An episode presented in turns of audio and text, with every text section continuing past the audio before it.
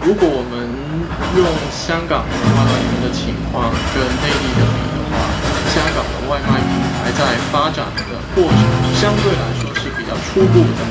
我们在内地看到的，就是跟其他行业相比，外卖行业的罢工还是比较多的。但香港可能这一类的其实弄会少一点。不过我们看到的比较难得的就是外卖员可以直接的跟公司进行一个谈判的这种情况。Hello，大家好，这里是中国蓝光通讯的广播节目《国际摸鱼联盟 Work in Progress》，我是小王，我是小周。今天呢，我们就来谈一下，就是在上个月七月十五号的时候，香港的 Food Panda 外卖员是到他们公司在上环总部去抗议。那呃，小周，你当天是有到现场来跟我们谈一谈当天的情况吧？对。七月十五号的时候，就是呃，我们知道了香港其中一个外卖的公司 Food Panda 的外卖员打算到他公司的总部跟资方去谈判。然后我们在网上看到消息之后呢，我就去了当天那个现场里面去看一下，呃，究竟这个谈判是怎么进行，还有说呃，去到那里的外卖员他们面对的问题是什么。那当天大概就有十几个外卖员去了那个上环总部的下面。呃，一开始的时候是有媒体去了，然后外卖员跟那个媒体接受访问，然后喊口号。之后大概下午四点的时候，就有六个代表吧去了总部的公司里面去跟管理方去谈判。那这个谈判。延续了很长的时间，大概有三个四个小时吧，然后到了晚上八点的时候才完成。那这次呃，Food Panda 的外卖员他们不满的主要是有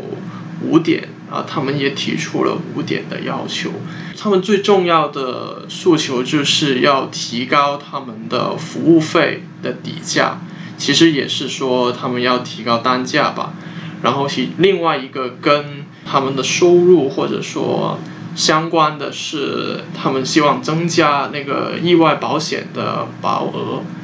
然后另外三个诉求呢，就是关于这个平台的算法相关，或者说它的 APP 相关的，分别是关于外卖员接单的时候，呃，申诉的机制有问题，然后系统也会出错。降低了那个外卖员的接单率，然后最后的一个诉求是关于香港现在外卖的时候还经常会用到的一个叫做货到付款的服务，其实就是现金的交收。嗯，那么这些诉求的话，最后谈判也还是挺漫长的一个谈判。那最后谈判的结果怎么样呢？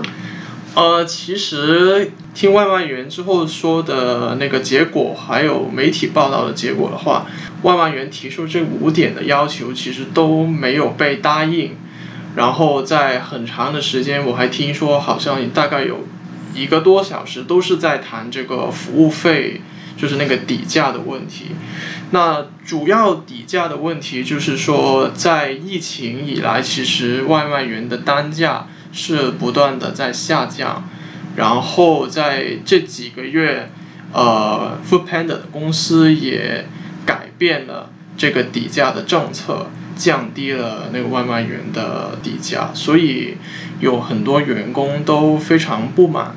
那在这个方面，他们跟管理方就有很长的时间去沟通。那管理方现在提出的是要按这个市场的供求规律来确定，每两个星期去确定一次员工的单价。那这样的话，外卖员觉得这个工资的波动会非常大，所以也非常不满。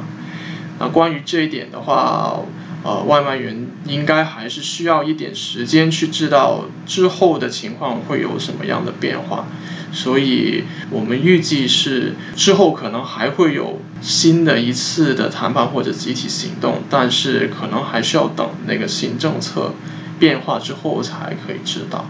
嗯，那我们都知道，其实，在疫情期间，外卖的需求是激增的。那就是在这个一方面可以看到需求是暴涨，但是另一方面，在工人看来的话，他们的这个单价收入反而是呈现一个下降的趋势。那说到他们这个核心的诉求，关于这个单价底价的情况的话，那么也想谈一下，就是在香港外卖员他的劳动过程是一个什么样的呢？其实香港的外卖员和内地的外卖员都有很多很大部分的员工都是那种平台的用工，或者说他们是没有跟平台有一个正式的劳动的关系的，也没有签劳动的合同。在香港，他们可能叫做自雇的人士；在内地的话，其实就是呃没有一个正式的劳动关系。那这些平台的用工，其实外卖员他们是自己要付钱去买那个公司的的衣服，还有说他们在那个单车上面的那个保温盒，然后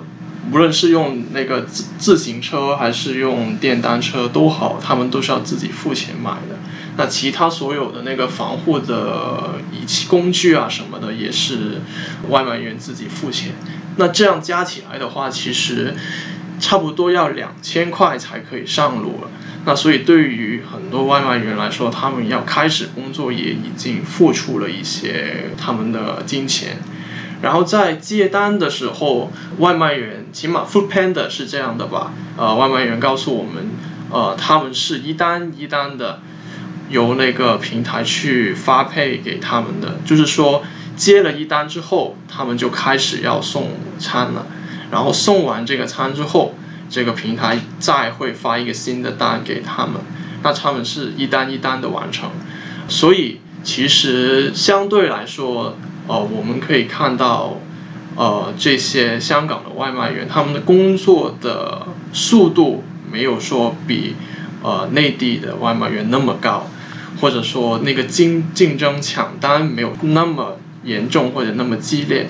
但是在这送单的过程里面，其实这个外卖员也是也是要在他们区里面去不断的跑，或者说他们也是有一个时间的限制的。那对于时间的限制里面，呃，内地的外卖员他们有很多罚款吧，我们经常都会听到。但是在香港的情况，我们暂时还没有看到这种因为延时了或者时间呃超过了时间，然后被罚款的情况。虽然是有时间的计时，但是不会马上说超时就会罚款。对，其实这一点的话，可能是跟内地的外卖员劳动的情况是有比较大的不同吧。就是我们看到呃，在内地。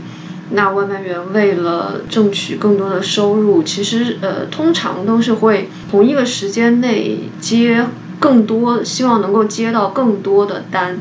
然后这这也是外卖员自己的一个智慧跟技巧，他们会把不同的单组合起来，然后尽可能快的来完成更多的订单。那也是我们经常在媒体上看到讨论最多的，也是这个被时间追赶的外卖员。这个时间要求是很大的，那甚至有一些罚款的机制会造成这一单就白送了这种情况。嗯，对，其实如果我们用香港的外卖员的情况跟内地的比的话，出现这些不同的平台的规则其中一个原因，应该是香港的外卖平台在发展的过程相对来说是比较初步的。或者说，相对于内地的话，他们发展还没有说完全的成熟。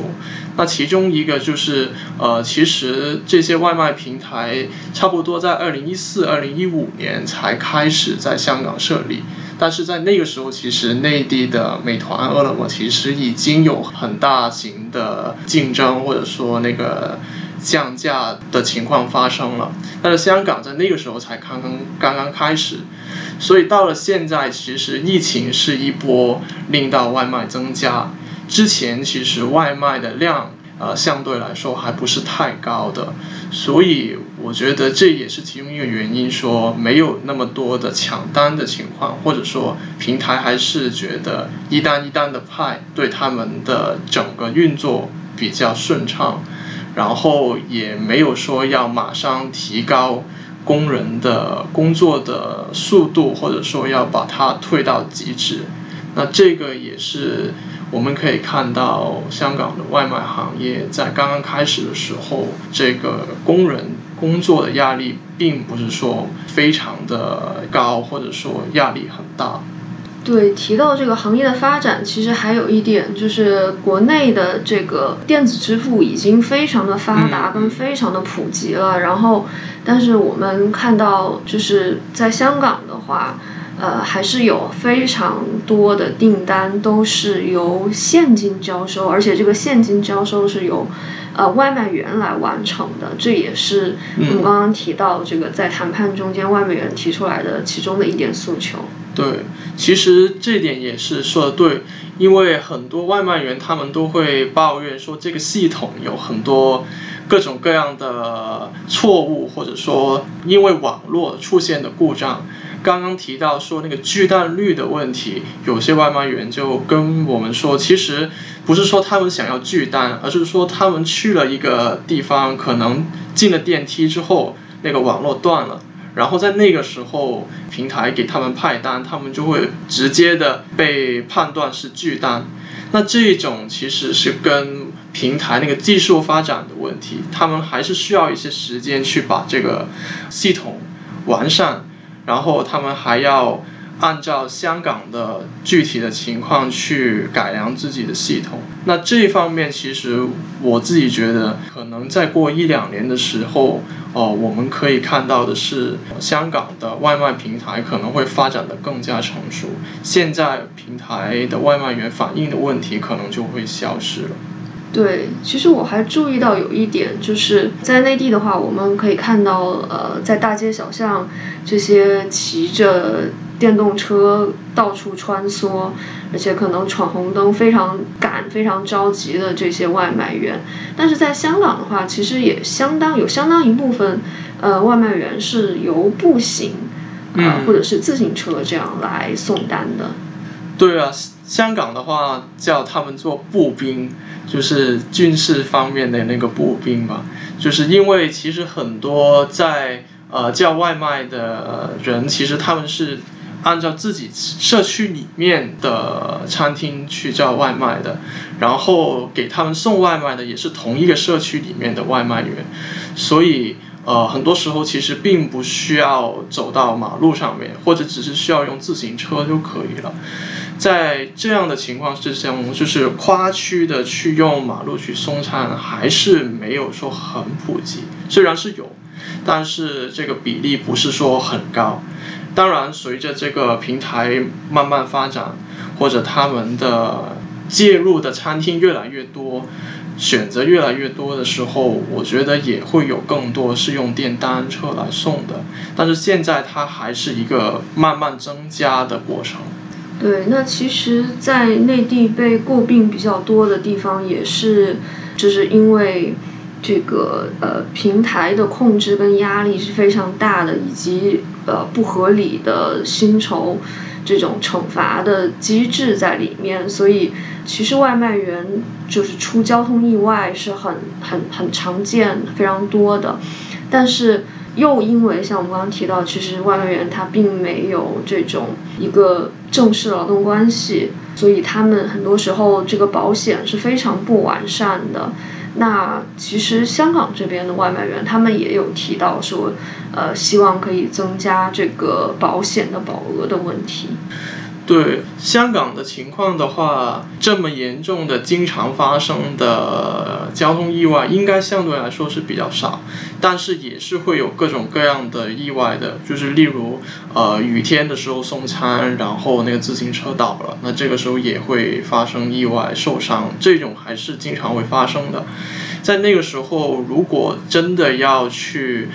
去做一些什么补救的话，就只能够依靠。平台给员工去配的那个私家的意外保险，但是其实很多员工他们都跟我们说，很多外卖员是不会去花时间去搞这个意外的保险的。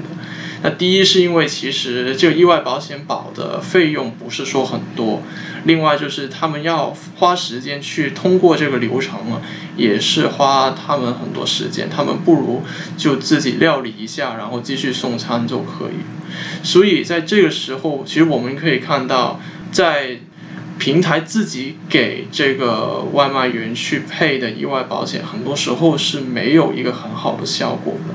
对，其实呢，我们看到香港跟内地两边的很多对比来看的话，可以说香港的外卖行业还在处在一个比较相对来讲比较初期的一个阶段。但是，呃，如果我们再看预测一下未来的趋势的话，可能会出现跟内地比较相似的状况。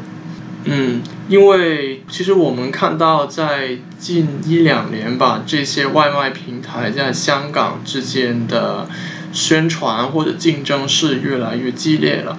无论是电视或者你走在大大街上，都可以看到这些外卖平台在宣传或者给很多消费者的优惠。那现在要点一个餐的话，呃，可能要给就是消费者要给的外卖费还是可能有十几块这样，然后外卖员可以收到的，如果是步行的话有三十块左右，然后是骑自行车或者电单车的有五十块这样，那相对来说是比较高的一个工资，但是我自己的观察是随着这些平台的竞争越来越激烈。平台要给的优惠越多，他们需要降低消费者需要给的钱。那这个时候，很多平台都会有一个压力，要把原来给这些外卖员的工资要慢慢减，呃，降低，或者说底价要去降低。那这个也是这一次，呃，这些少数的外卖员他们感受到的压力。那我们觉得未来的话，这个情况也会继续发生。像我们就是二零一九年或者二零一八年的时候，看到很多外卖员，就内地的外卖员，因为派费或者因为收入的问题抗议的事，可能也会在香港的之后有继续的发生。没错，其实这也是我们在内地看到的一个趋势，就是很多外卖员都说，就是外卖派送的单价是越来越低的这样一个趋势。所以，其实近几年我们从这个办公地图上看记录到的一些很呃数据，也是表明，呃，就是近几年。在这个集体行动、罢工抗议中间，外卖员呃要求就是抗议单价过低或者要求增加单价的这个诉求是越来越多的，然后对于公司或者平台这个管理层的抗议也是越来越多的。对，主要的问题是，第一主要就是这个派费是降低了，另外是很多补贴。例如以前外卖员可以享受到的，在呃大雨的时候或者在夏天这高温的补贴都是非常低。那这些时候我们就可以看到，呃很多外卖员在集中在他们接单的地方罢工不接单，或者以前在那个环境还比较放松的时候，他们甚至会在街上游行，呃用那个大喇叭去去喊他们的口号。那这种的话，在香港我们暂时还没有看到这种公开的抗议。对，我们在内地看到的比较多的外卖行业，还是还是罢工，还是就是跟其他行业相比，外卖行业的罢工还是比较多的。然后过去可能更多就是在街头上就能看到一些抗议啊，或者是举一些标语这样的抗议活动。那其实可以说，就是去年因为疫情的影响，就是失业问题是比较严重的。那非常多的工人涌入这个外卖行业，所以去年呃外卖的这个集体行动基本是趋趋近于没有，是非常非常少的。就是我们在公开的这个媒体上看到的这个消息是非常少的。但是今年来看的话，就比方说，呃，从今年一月份到现在，呃，罢工地图已经记录到了十起外卖行业的罢工跟抗议，所以这个行业的集体行动也是又在增长跟恢复中。但相对来说的话，香港可能这一类的记行动会少一点。不过我们看到的比较难得的就是会，呃，外卖员可以直接的跟公司管理方进行一个谈判的这种情况，相对来讲，这个可能在内地我们是比较少见的。嗯，其实这个严格来说，它也不完全是一个谈判。但是它很明显就有一个过程了，是外卖员在他们网上的讨论区或者线上的手机的讨论区里面集中了，呃，不同外卖员的意见或者他们现在不满的地方，然后跟这个管理方去提出，然后邀约一个会议，在。就正常来说，这个谈判它会有一个谈判的代表啊，或者说那个谈判的过程里面，他们会有一些策略什么的。但是这一次，其实我自己的观察，他这个也不是一个很有正式的一个呃准备的一个谈判。但是起码我们可以看到的是，香港的外卖员他们是想要。有一个更巩固的组织，他们希望在这个过程里面，呃，可以让更多的外卖员知道他们其他的外卖员的不满，然后希望在跟这个管理方谈的过程里面，可以让更多的员工知道，其实管理方是怎么想这个事情，或者想要。让更多的员工知道，其实管理方可能真的不觉得他们现在就是外卖员面对的问题是真的需要解决。那通过这样的一个跟管理方去讨论谈判的过程里面，就可以让更多的外卖员或者是一般的市民知道，现在这个外卖平台他们真正的取态是什么，或者说他们对于外卖员是怎么一个态度。对，其实呃，在内地的话，外卖员的这种自组织也，我们也可以看到很多是在线上的，比如说，尤其是在微信的群里面呀，或者是在其他的社交媒体平台上。但是这种自组织也是一个比较初步、非常有限的。如果是想进一步的组织起来的话，那从工人自发的层面来讲，现在来看还是比较困难的。就像我们。外界关注比较多的这个外卖盟主的，他也是在四月初的时候，因为是寻衅滋事，然后被正式批捕了。所以就是这种自下而上的自发的自组织的空间还是比较有限的。那从这个官方工会的角度来看的话，就是工会其实近几年还是有大力的推行这个所谓。八大群体入会，那外卖员是其中非常重点的一个行业。但是工会具体在这个为外卖员争取的权益的角度来讲，比如说我们其实看到，在抗议跟罢工中间，外卖员最关心的单价的问题啊等等，这这这方面来讲，我们还没有看到官方工会在这方面有很多的行动。嗯，如果用内地的情况跟香港比的话，可能香港在法律上面或者在政治环境方面，外卖员可能有更多的空间，因为呃公开的抗议的行动不会说马上就被关进去或者被呃打压，呃或者说要真正要去登记做一个新的工会，呃相对来说在法律上也是比较容易的。不过，除了在这个法律还有政治环境方面的话，其实我觉得香港的外卖员也是可以参考，或者去更多的了解，像之前在北京，像外卖的江湖联盟的盟主，他们曾经做过的尝试。因为我自己看呢，其实这个盟主他做了很多直接去帮助呃受伤的外卖员的事情，或者。帮他们做法律的援助啊，或者说他们在线上有联系，但是他们在线下的时候也会有聚会。那这种不同方面的，呃，让外卖员建立更多互相之间的关系或者互相帮助，其实也是像现在我们看香港的这些外卖员还没有做到，或者还没有说呃有一个很有系统的去尝试。